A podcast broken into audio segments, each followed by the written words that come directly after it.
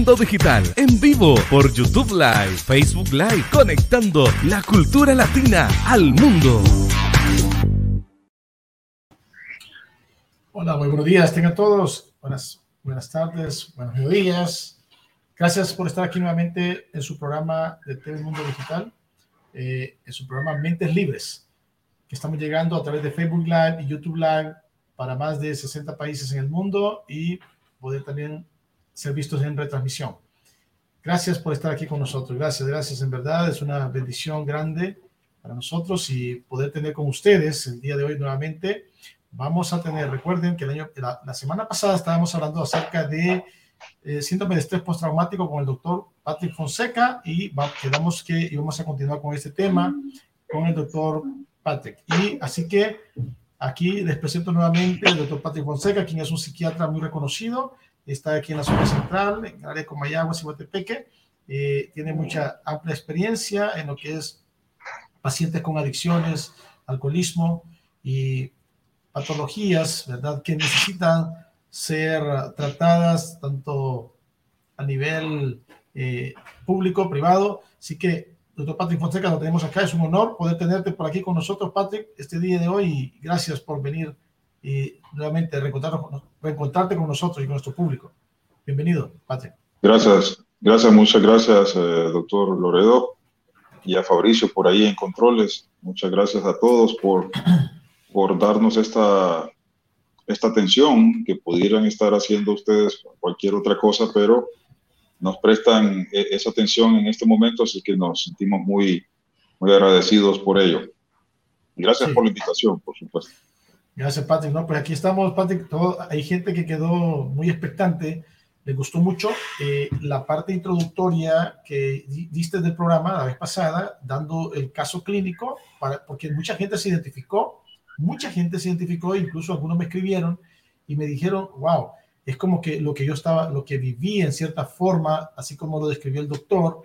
Entonces, por eso eh, muchas personas, así como tú hiciste, fue algo como un caso clínico, pero tan vívido y que las personas están como pendientes eh, de poder continuar escuchándote acerca de el estrés postraumático que realmente nos tiene bastante eh, expectantes eh, sobre este día, lo que tú vas a compartir. De acuerdo. recordábamos, solo para hacer un pequeño resumen, ¿verdad? El caso de la semana pasada es una persona de enfermera, pues trabajadora del área de la salud, eh, guardando ciertos detalles por respeto, por supuesto, pero nos sirve para, para ilustrar el caso, el, tema. Eh, durante la aplicación de cierto medicamento, una, la paciente reaccionó eh, mal, con una serie de síntomas ahí que, que la indispusieron y que justificaron el traslado a un hospital regional, luego del hospital regional a un hospital central de nuestro país, pero con eh, el, problema de que el familiar de, la paciente reaccionó de manera hostil o agresiva frente a la, enfermera y a la doctora en cuestión, llegando a amenazarlas todo el tiempo, más de 24 horas prácticamente secuestrada, y amenazándolas de que si algo le pasara a la paciente producto de la inyección o el medicamento, iba a pagarla con su vida. De hecho, la amenazó con un arma de fuego. Y estuvo así, pues, digamos que sí, prácticamente secuestrada durante más de 24 horas y a la vista de todos, sin que nadie se diera cuenta. Luego, tiempo después, años después, esta enfermera eh, no logra, o, mejor dicho, eh, empieza a tener ciertos eh, errores, comete errores uh, cuándo va a poner vacunas o va a poner inyecciones y la conexión es directa con el, recuerdo con el evento traumático de años atrás, de manera que progresivamente empieza a cometer cada vez más errores y a sentirse insegura en su área laboral hasta el punto que ya ubicarla en el área donde se ponen inyecciones o medicamentos es imposible, es prácticamente imposible. La, la, enfermera es incapaz de de, aplicar un simple analgésico y, no, no puede, es incapaz ¿Por qué? Porque el recuerdo del episodio traumático está tan presente, tan vívido en su mente, que le causa esa limitación funcional. Entonces hablábamos de este caso, así eh, resumido, para que expusiéramos algunos de los síntomas eh, clásicos y básicos del trastorno de estrés postraumático, ¿no? Si, si recordábamos el caso. Sí. Bien. Eh, pues el, el, estrés postraumático, el trastorno de estrés postraumático, no precisamente ocurre a, todo mundo, ni va a ocurrir siempre que nos expongamos a un evento, un episodio muy importante. No, no, no precisamente. ¿No? Eh, cada quien pues va a reaccionar de una manera muy diferente ante un, ante un mismo episodio y eso depende de muchas variables.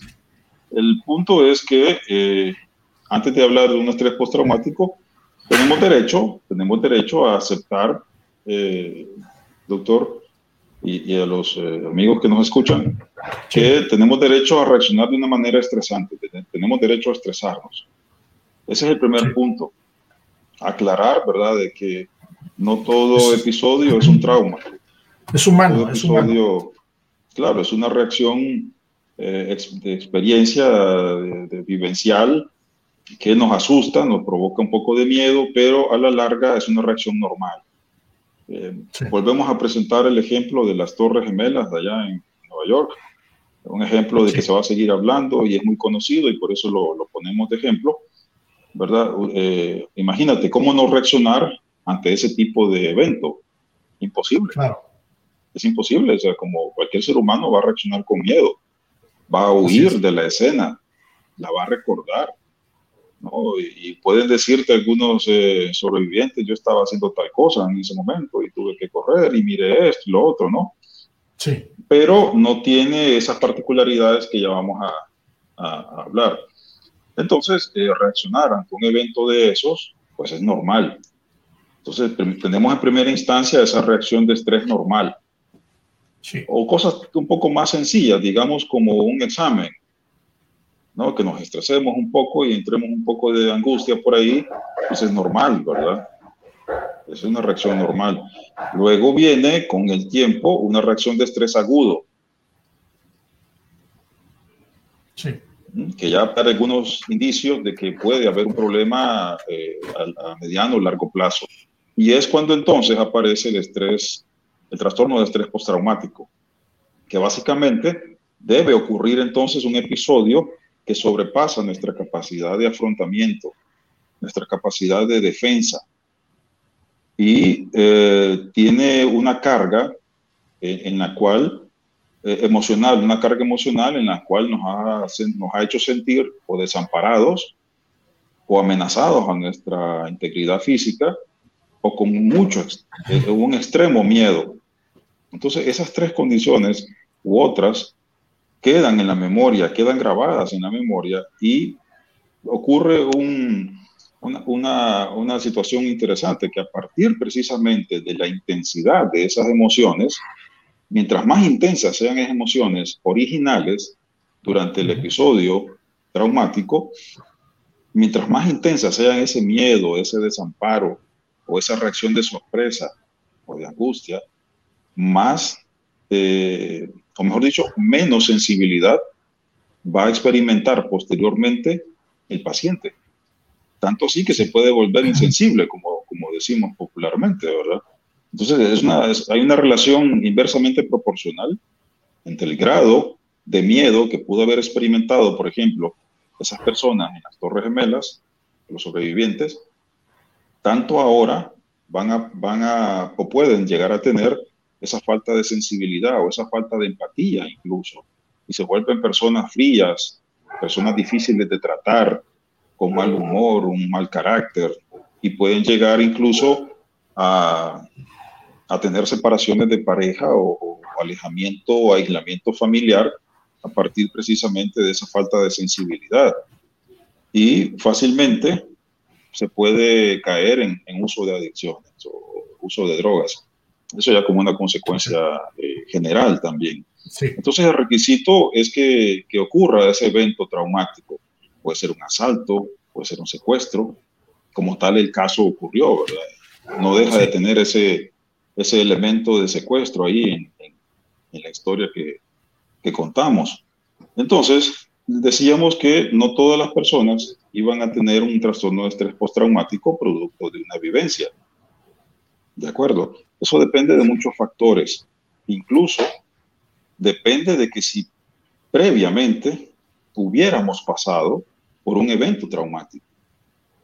Por ejemplo, eh, creo que lo mencionábamos la vez pasada, una persona, por ejemplo, que pues lamentablemente haya pasado por un abuso en su infancia, un abuso emocional, físico, etcétera, y que posteriormente, a lo largo de los años, eh, tiene un accidente de, tráfico o, vehicular, ese accidente puede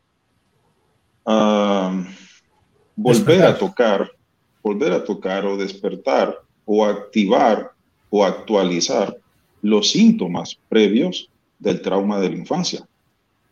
Okay. Entonces, y así por el estilo. Entonces, es, es, cuando decimos, bueno, yo viví tal cosa, pero me asusté, sí, ¿no? Y lo cuento y todo, ¿no? Pero hasta ahí, no pasó nada.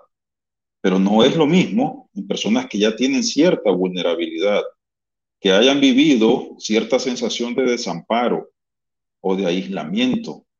Por ejemplo, estos niños que ahora pues se le llama, ¿no? El bullying o el acoso escolar, eso ya representa una vulnerabilidad para que posteriormente estos chicos, estas niñas, puedan llegar a tener un trastorno de estrés postraumático si, si acaso se presentara otro evento, tanto similar como que no.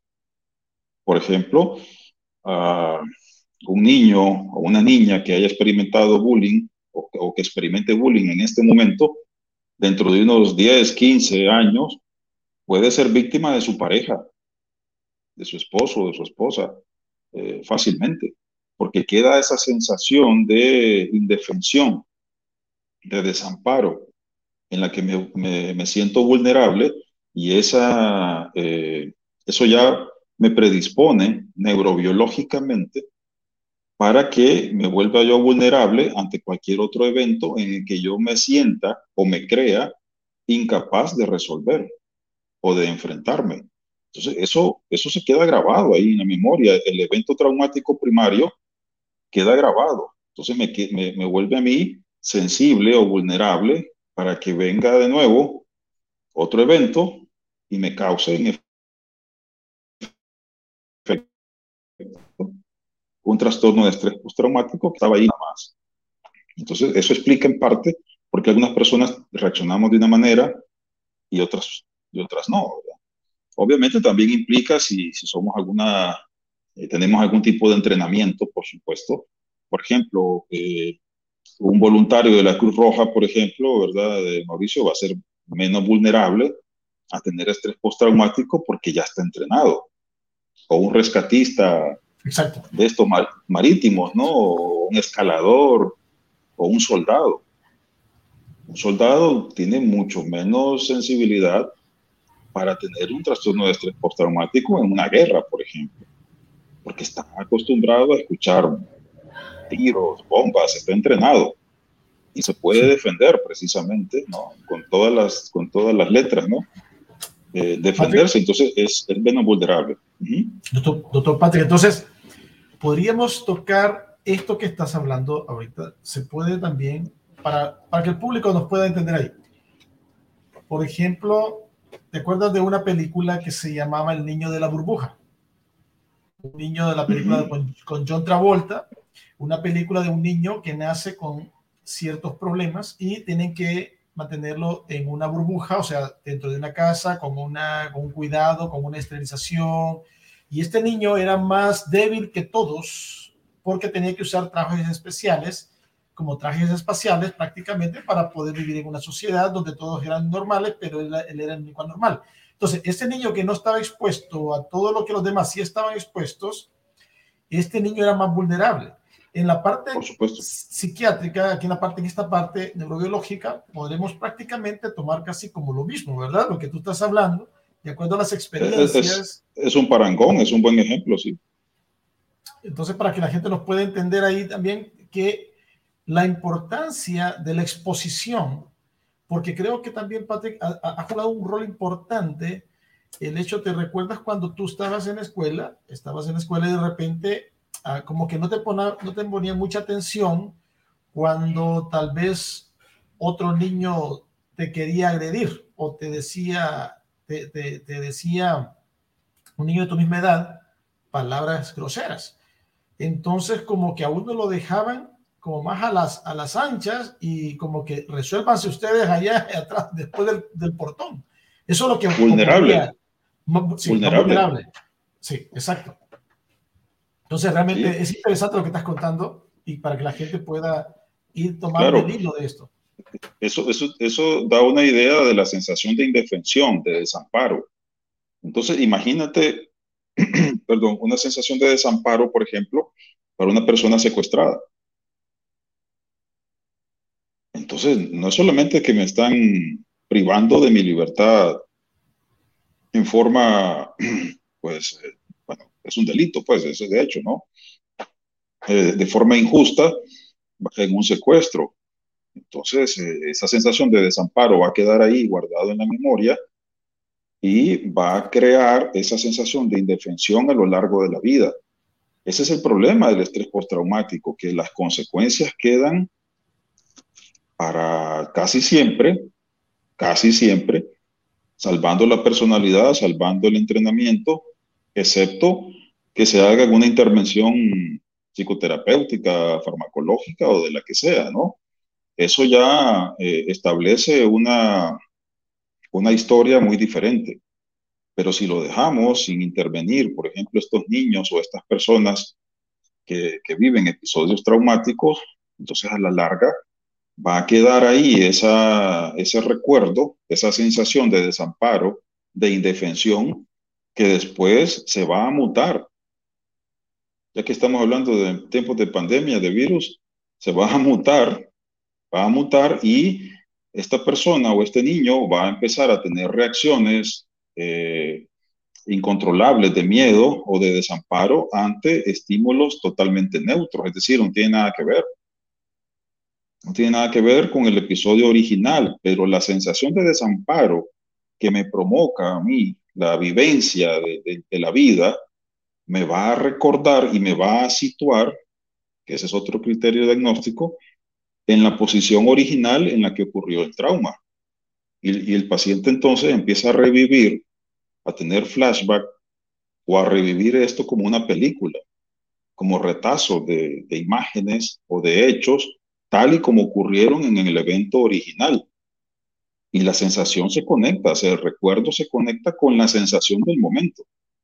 Entonces, mientras ese recuerdo eh, replica, por así decirlo, la sensación de miedo que se tuvo en ese momento.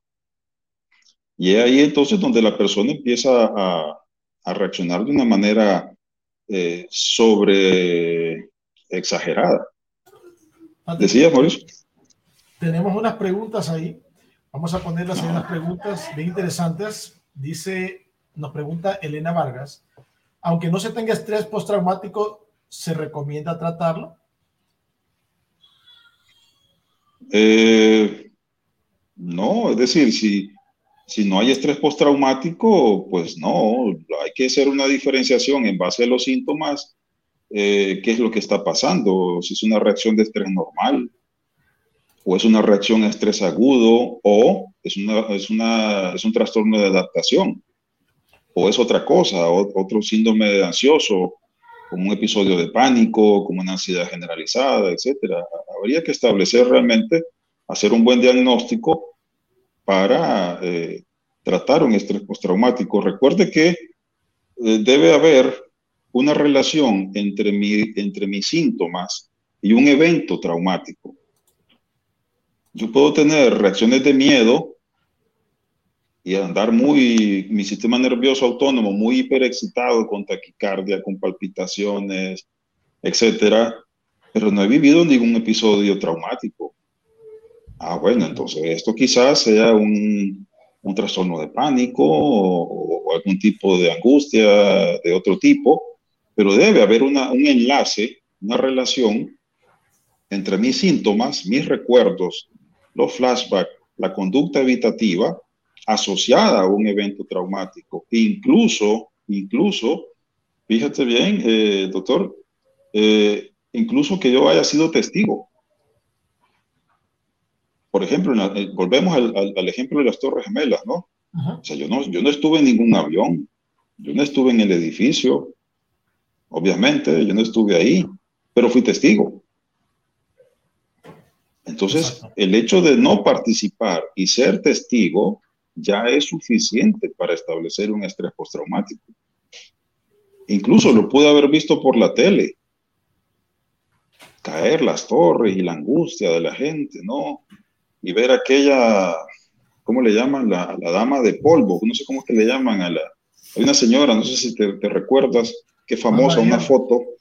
Es una foto donde está una señora cubierta totalmente de polvo y, recordar esa imagen, por ejemplo, y, yo me siento angustiado y, me paralizo y recuerdo el evento y me quiero ir de ahí y me siento indefenso. Entonces eso ya establece algunos criterios de estrés postraumático con solo el hecho de ser testigo. Dice acá Rosalía Paz y la depresión que causa este síndrome es desgarradora y inhumano. Eh, sí, hay consecuencias. La depresión puede ser una consecuencia del trastorno de estrés postraumático, por supuesto que sí. Claro que sí. Es que ese es el otro problema, que no podemos hacer simplemente, a veces no, un trastorno de estrés postraumático únicamente, sino que se agrega una, lo que se llama una comorbilidad. Es decir, aparte del estrés postraumático, tiene un problema adictivo. Ahora es alcohólico. O si no, eh, tiene una agorafobia, no puede estar en lugares encerrados, ¿verdad? Donde, está solo, no puede dormir solo. Eh, tuve un paciente hace, recientemente que tenía más de 20 años de no, de no poder dormir sin apagar eh, la luz. O sea, dormía con la luz encendida, por ejemplo. Entonces, se, se, agregan otras cosas. Puede haber un, un trastorno de pánico asociado a un estrés postraumático, por supuesto que sí. Esa es la consecuencia eh, que, puede haber comúnmente y que eh, exacerba todavía más la vivencia de los síntomas. O lo que decíamos antes, por el estrés postraumático me aíslo de la sociedad.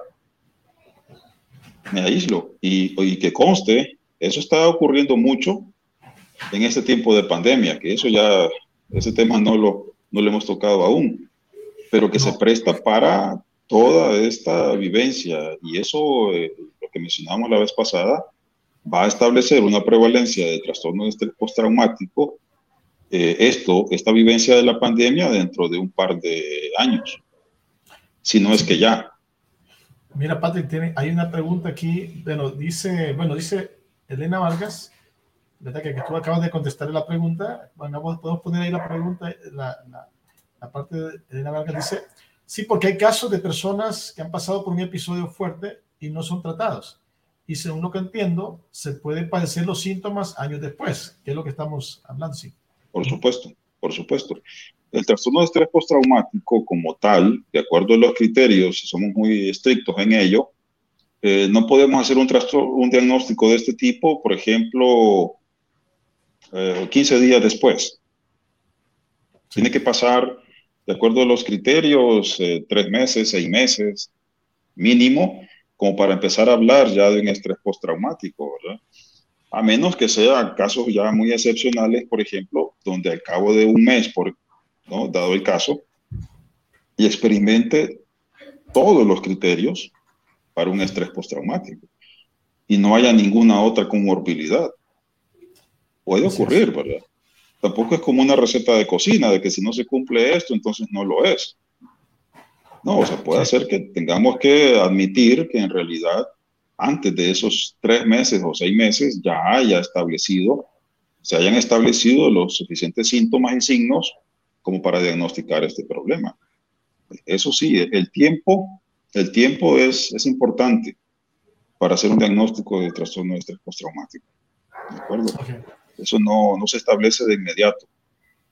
Eso lo, lo podemos ver conforme pasen los años. Y, lo veíamos en el ejemplo que ilustrábamos de la, enfermera, que me decía ella eh, que después de esa, de esa experiencia en la que ella pues logró, la paciente se estabilizó y, y, sigue viviendo, de hecho, eh, ella pues se regresó a su ciudad, pues asustada y todo lo demás, pero los síntomas empezaron entre seis a siete años después. Y ella regresó a laborar al, centro de salud donde todo empezó. Y siguió poniendo vacunas y siguió ¿no? con, con, un poco más de precaución, me decía él y todo lo demás. Pero, pero logró hacerlo. El punto es que los síntomas se despertaron seis o siete años después. Entonces, esto que estamos viviendo en, en la pandemia cuando estamos expuestos a un aislamiento, a, a un bombardeo mediático de miedo, donde dice que no tenemos derecho a salir, que no, sobre todo el año pasado, ¿no? Que estábamos limitados en, en, ver a nuestros familiares, que no podíamos ir a trabajar, que no podíamos ver a nuestros compañeros de clase, etcétera, etcétera. Ese aislamiento, esas limitantes sociales, que se establecieron como una medida sanitaria puede dar paso dentro de unos meses o años a un estrés postraumático. Y no solo en la población civil, sino en el personal de salud, Mauricio, ¿verdad? Que si bien es cierto, pues estamos relativamente entrenados, digo, relativamente entrenados para enfrentar a la muerte, ¿verdad? Eh, y, luchamos y hacemos el intento, ¿no? Por salvar a, los pacientes, a las personas. Pero tarde o temprano, cualquier médico o enfermera se ha expuesto a, a ver eh, personas morir, pues esa es una realidad. El asunto es que no, no estamos acostumbrados a que se nos mueran 10, 20 pacientes al día. Sí, claro. Entonces, Eso, eso desgasta, desgasta nuestra capacidad de afrontamiento porque estamos expuestos a un, a un constante estrés, estímulo estresante, que demanda de nosotros, en el caso del personal de salud, una, una constante defensa. Y no puedes dormir, no puedes irte a tu casa, tienes que cumplir el turno y tienes que hacer esto y lo otro, chequear eh, parámetros de signos vitales, tienes que luchar contra la falta de oxígeno y, y un sinfín de limitantes. Entonces, eso a la larga desgasta y establece un estado previo, que podemos llamarlo como un estado previo, en el caso de, perdón, de, de los trabajadores de la salud, el estado previo del burnout, del síndrome de estar quemado. Entonces empezamos a chequear y a preguntar por algunos síntomas a este personal de salud y te apuesto que vamos a encontrar un burnout ya a estas alturas de pandemia bastante altos. Y ese burnout ya está establecido en los artículos que ya empezaron a, circular en, en, los eh, rincones estos de salud, que ya se puede tomar en cuenta como un parámetro predictivo de trastorno de estrés postraumático. Entonces, e, eso, eso nos espera. Mira, Patrick, aquí hay una pregunta de José Carlos Hernández. Buen día, doctores. La medicina homeopática, ¿qué tan efectiva es para tratar ese tipo de trastornos, incluso la ansiedad, el estrés? Es una pregunta que nos hace nuestro audiente televidente José Carlos Hernández. Sí, e-, es una interesante pregunta. Quizás la homeopatía puede ayudar, sí, pero eh, hasta donde se ha encontrado algún grado de evidencia es en los casos leves leves, moderados, quizás. Pero recordemos que el trastorno de estrés postraumático, ya el diagnóstico lo, le da una idea de que no es nada leve. Claro. Aquí ya hay limitante funcional, aquí ya hay repercusiones económicas, aquí hay repercusiones en mi carácter, en mis ingresos económicos. Entonces no es nada leve. Entonces eh, es bien difícil eh, tratar exclusivamente con, homeopatía a un paciente con trastorno de estrés postraumático. Imaginémonos a un soldado que regresa de una guerra y, tratarlo con homeopatía, bueno, no sé, ¿verdad? Eh, a menos que sea una cuestión adaptativa, quizás sí, quizás sí. Pero si ya hemos establecido un, diagnóstico de estrés postraumático, mm, no sé, me queda la duda de que si realmente solo con homeopatía, al, menos desde el punto de vista de, fármaco, va a ser suficiente. Hay que hacer otro tipo de intervenciones. ¿De acuerdo? De psicoterapéutica. Sí, sí, de hecho, pues algunos autores han establecido el, tratamiento del trastorno de estrés postraumático en tres fases. Y eh, las primeras, puede decirse que las primeras dos conlleva el uso de psicofármacos. ¿Por qué? Porque en primera instancia, la primera fase eh, eh, consiste en aliviar la angustia. O sea, tienes que bajar la angustia ya. Tienes que aliviar esa sintomatología incómoda que el paciente tiene y, que se, queja de ello, ¿no? Que no puede dormir. Y que no puede dormir. Cuando no puede dormir está pensando en el evento o se le vienen imágenes inconscientes, ¿no? Y que él lo quiera de, de esos eventos. Y hay palpitaciones, hay molestias gástricas, hay reflujo, ¿no? hay ansiedad, hay temblor, se siente incómodo, aquella sensación de amenaza de que no puedo estar tranquilo porque me parece que algo me va a pasar. Entonces tienes que aliviar eso en primera instancia. Entonces dar, como quien dice, una cierta seguridad, empezar a darle seguridad al paciente y decirle, bueno, eh, vamos a usar este tipo de psicofármacos para aliviar los síntomas y mientras tanto, pues nos vamos a ver cada semana, tú puedes venir acá, ya sea individual o de grupo, que también se puede. Y entonces el paciente ya va sintiéndose que alguien, alguien reconoce y lo entiende por lo que él está pasando. Entonces eso ya te da cierta idea de, seguridad. Esa intervención entonces en, una primera fase es muy importante porque eh, el paciente quiere encontrar alivio, quiere encontrar una esperanza también de que a mediano o largo plazo esto, esto va a desaparecer. Entonces, el uso de, de homeopatía, quizás, eh, otro tipo de intervenciones, técnicas de relajación, por ejemplo, musicoterapia, por ejemplo, pudiera funcionar.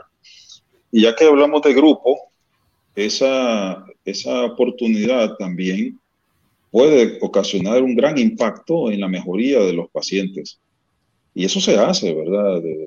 Eh, sobre todo en, en, las víctimas de terremotos, por ejemplo, en eh, los desastres naturales, por ejemplo, o en las guerras, por ejemplo, en los sobrevivientes, en los mismos soldados. De hecho, se hace terapia grupal y eso es una ayuda con, con un beneficio importantísimo en el alivio de los síntomas y en la recuperación, que es la tercera fase ya, de la vida de los pacientes.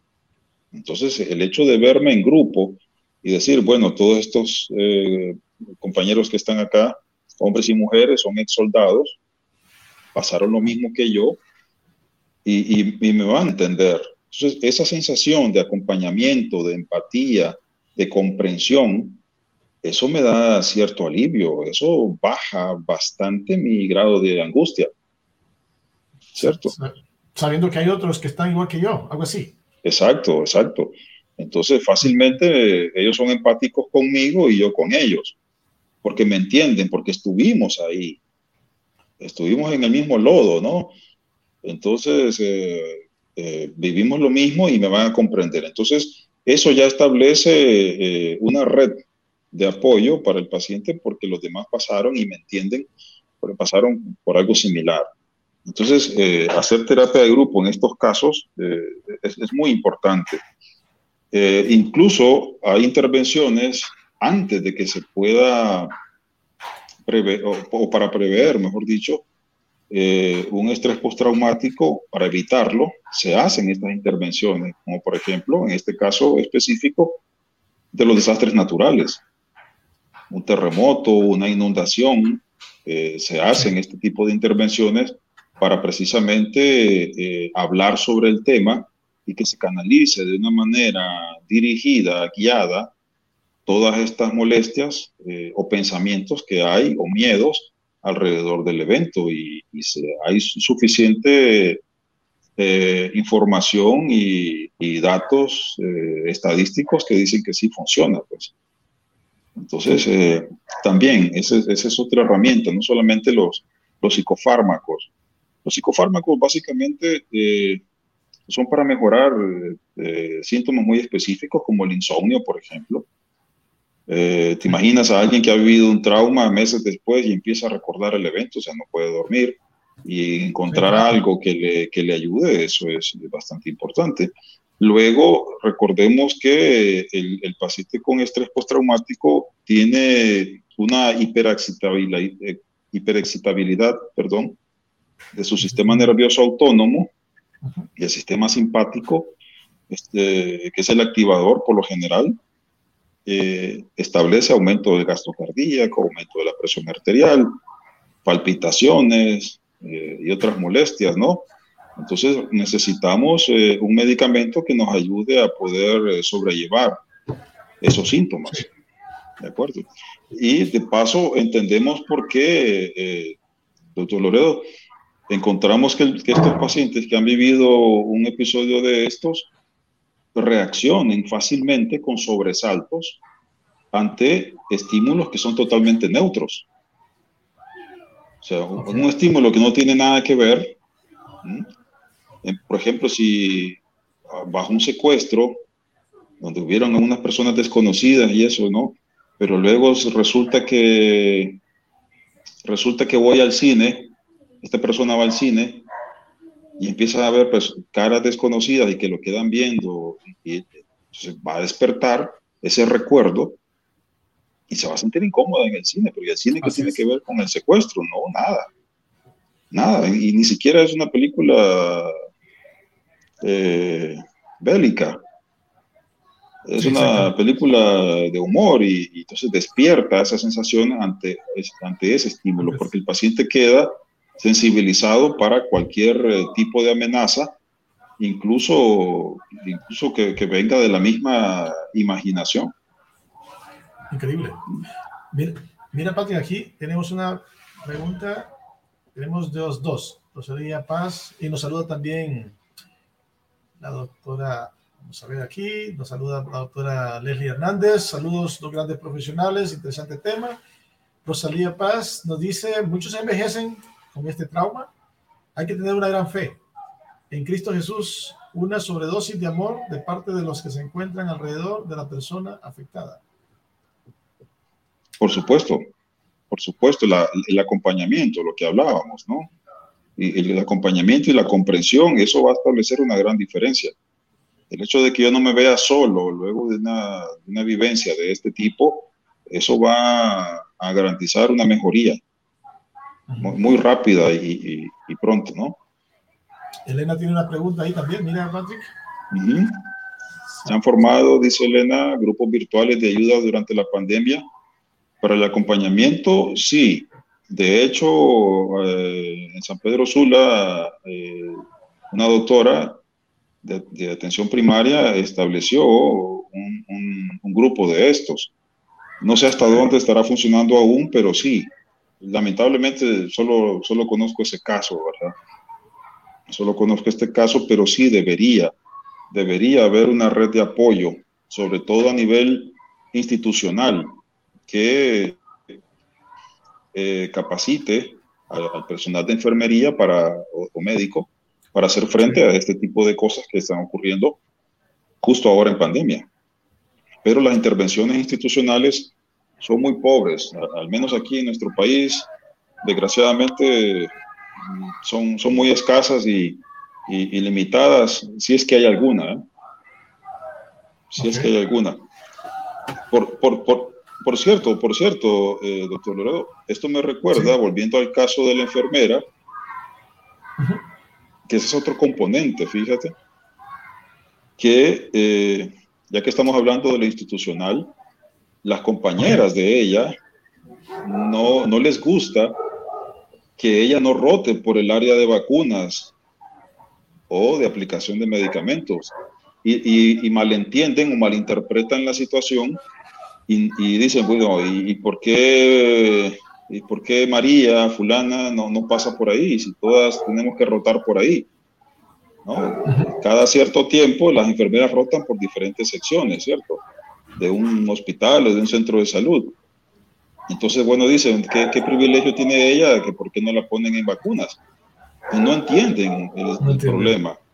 Y ya le caen mal, ya empiezan a presionarla, empiezan a, hostigarla o a decirle, pues, algunas cosas ahí un tanto eh, hostiles y agresivas que la revictimizan, de hecho. La revictimizan. Claro, revictimizan porque, bueno, es mis compañeras que deberían de ayudarme y apoyarme y no saben el problema, vienen a agredirme. Y eso establece una posición de, de, víctima por segunda vez. Exactamente. Entonces es una, es una situación muy, muy, muy interesante. ¿eh? Doctor Patrick, una pregunta. Eh, este tiempo de pandemia, la, enfermera tuvo este problema, digamos, 6, 7 años después, este, este síndrome este postraumático que prácticamente empezaron a verse cosas ya como de deficiencia de parte de ella. La pregunta es, este tiempo de pandemia, que estamos aún todavía dentro de, ese periodo de tiempo, ya con un poquito más de flexibilidad, pero Correcto. ¿Qué repercusiones crees tú, por ejemplo? Porque no todos tenemos las mismas barreras, como tú dijiste. Algunos, la enfermedad supera la barrera o el estrés, ese, ese daño, ese daño que pasó supera la barrera de protección de la persona, o sea, esos muros, como dice en la palabra, ¿verdad? Levanten los muros, suban los muros, protéjanse. O sea, esos muros si fueron sobrepasados de esa persona que no construyó su muro, ¿qué va a pasar en estos próximos posiblemente años de una población de que tenemos 8 millones de habitantes? Ya hay una cierta atenuante que, por ejemplo, las personas inmunizándose, entonces ya es un atenuante, como quien dice, ya me siento como más, más tranquilo, pero eh, hay cierta reserva con otras personas. Entonces, como hay un panorama un poco como sombrío que yo puedo ver según lo que estás el, tema desarrollando. Para que tú nos pudieras, por, ejemplo, eh, algunas cosas que de repente pueden darse por, no tener, por esos puntos de protección estar disminuidos.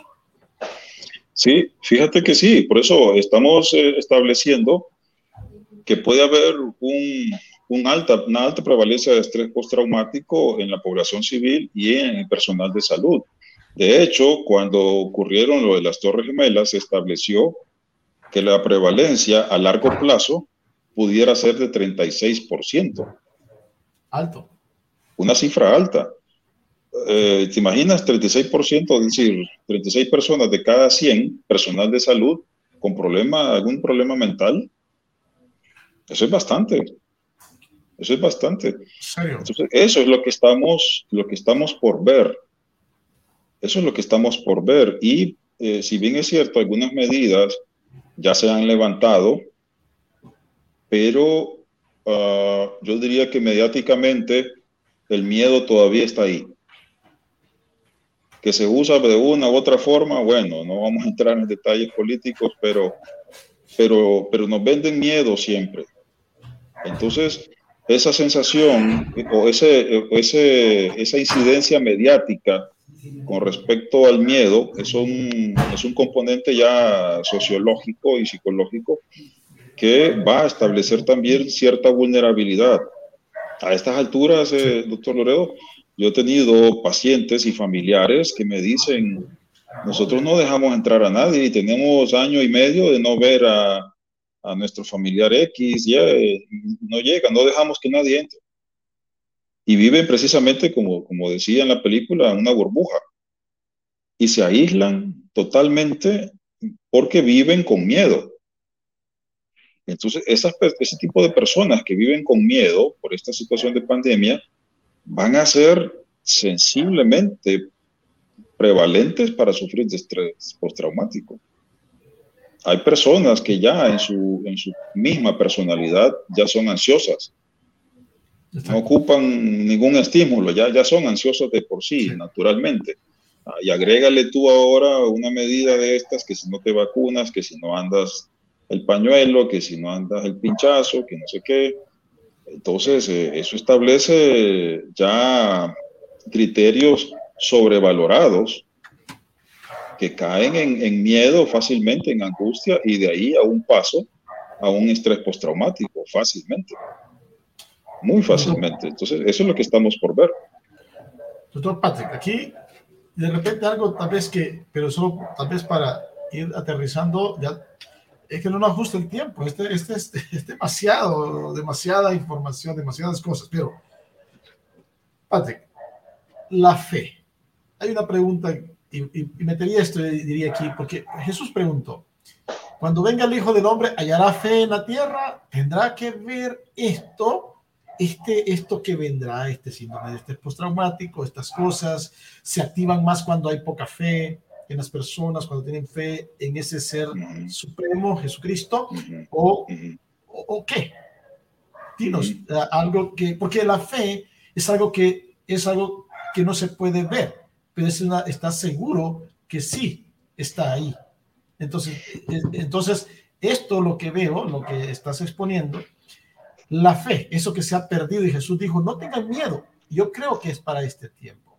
Yo pienso que es este tiempo. Entonces, te pregunto, y para la gente en general, para que la fe, ¿qué papel juega la fe ahora mismo?